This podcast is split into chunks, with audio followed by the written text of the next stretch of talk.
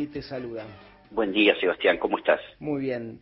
Pregunta, primera pregunta, digamos, el precio internacional de los commodities tal cual están ahora en esta coyuntura, ¿son un, problema para la Argentina o una solución para el gobierno?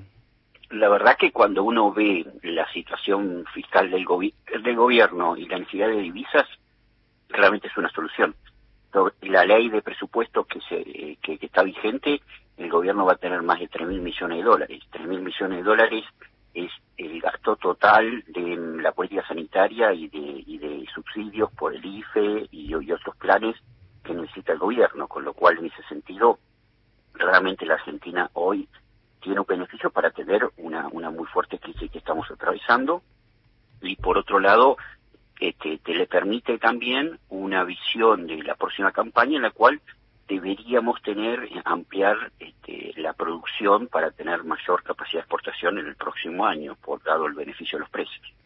Pues el, problema que claramente sucede es el traslado de esos precios en el mercado interno, ¿no? que hemos hablado, Sebastián, con vos también varias veces, y ese es un tema, y por eso se viene trabajando desde fines de diciembre y comienzo de enero en distintas iniciativas, alternativas, en el caso puntual del complejo aceitero, hemos constituido un fideicomiso allá por el mes de febrero para que la exportación subsidie al mercado interno. Antes de, adentrarnos en ese traslado de, precios, digamos, eh, que termina reflejándose en las góndolas, te consulto, el, viernes una editorial del diario Clarín de, de, Bonelli decía que el sector agropecuario en general estaba pensando cuándo empezar a sentarse sobre los hilos bolsa, digamos, en esta cuestión casi especulativa, digamos. ¿Hay un escenario posible de, esas características? Mira, hoy por hoy el flujo de venta de los productores a los exportadores es bastante sostenido. Eh, sinceramente hemos tenido un mes de abril positivo, eh, un ingreso de divisas de 3 mil millones de dólares, que es uno de los más altos en los últimos 15 años, de, de abril, por supuesto, comparando abril. Eh, y esto ha, sido ha, sido permitido gracias al rol de los productores que han vendido, han vendido sobre todo lo que le quedaba de la cosecha de maíz, de, perdón, de, soja de la campaña anterior, el ingreso nuevo de la producción de, maíz eh, y algún algún saldo que había también de, trigo. Vamos a ver cómo evoluciona en los próximos meses. Yo siempre digo que la agroindustria es el principal aliado de la estabilidad cambiaria eh, porque si hay inestabilidades cambiarias, en general lo que sucede es que se genera mucha incertidumbre y muchas veces los productores sienten necesidad de ir al refugio de la soja o del maíz en el campo antes que venderlo, porque en definitiva es un valor dólar. Por eso es extremadamente importante que sigamos todos colaborando y que el gobierno siga colaborando, eh, tomando medidas para este, lograr la estabilidad cambiaria.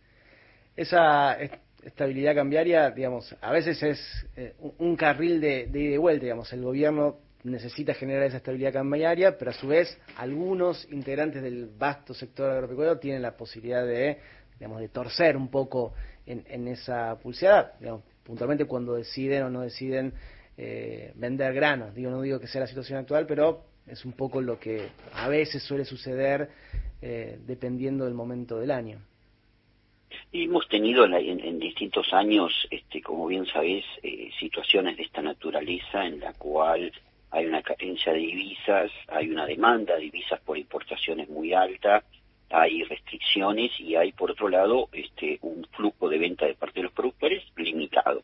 Y, todo eso es un, como, como dice siempre el ministro Guzmán, esto es una cuestión de multivariables que generan una, una situación de inestabilidad cambiaria. Por eso lo, lo más importante es tratar de que esta situación que hoy estamos viviendo en materia de mercado cambiario permanezca así, porque nos ha permitido a los exportadores comprar todo lo que podamos de soja, de maíz, de trigo, de girasol, transformarlo en Argentina y exportarlo al mundo en todos estos meses y ha sido muy bueno para todos, porque para, para el Banco Central ha, significado una recuperación de, de las reservas y para el Ministerio de Economía un ingreso anticipado de dólares para atender eh, toda la situación social.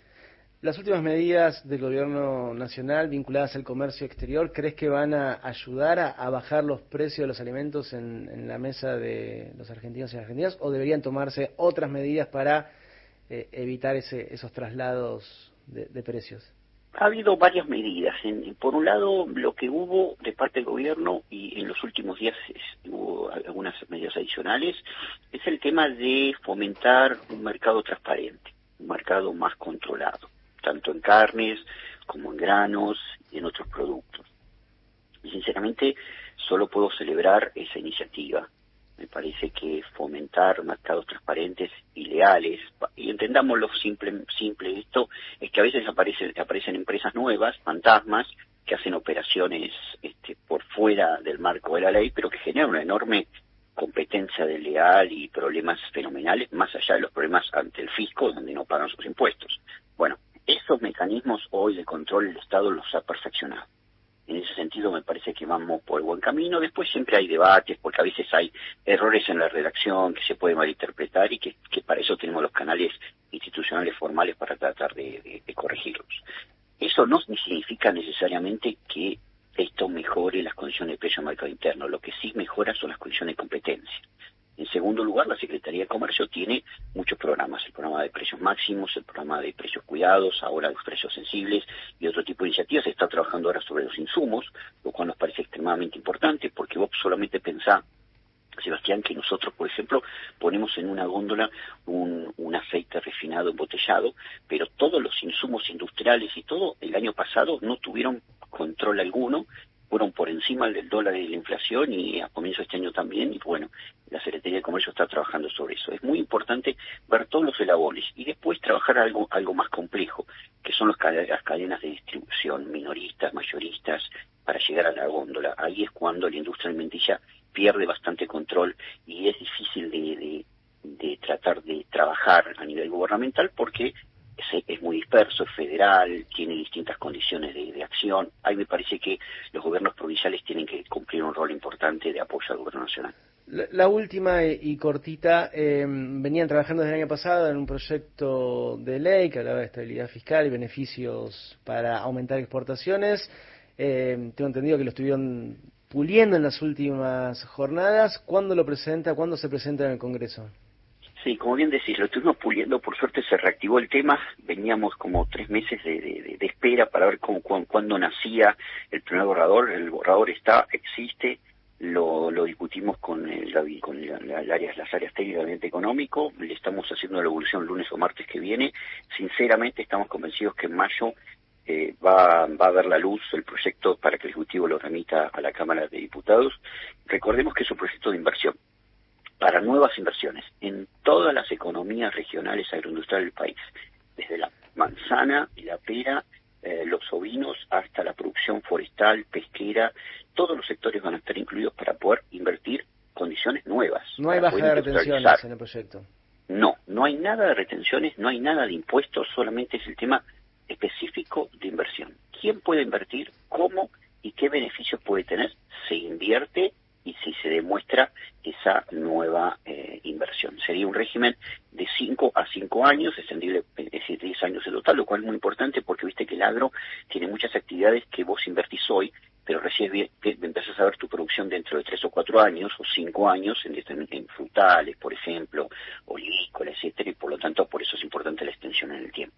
Gustavo Idígoras, te agradecemos mucho la comunicación con Alafuentes, era el presidente de la Cámara de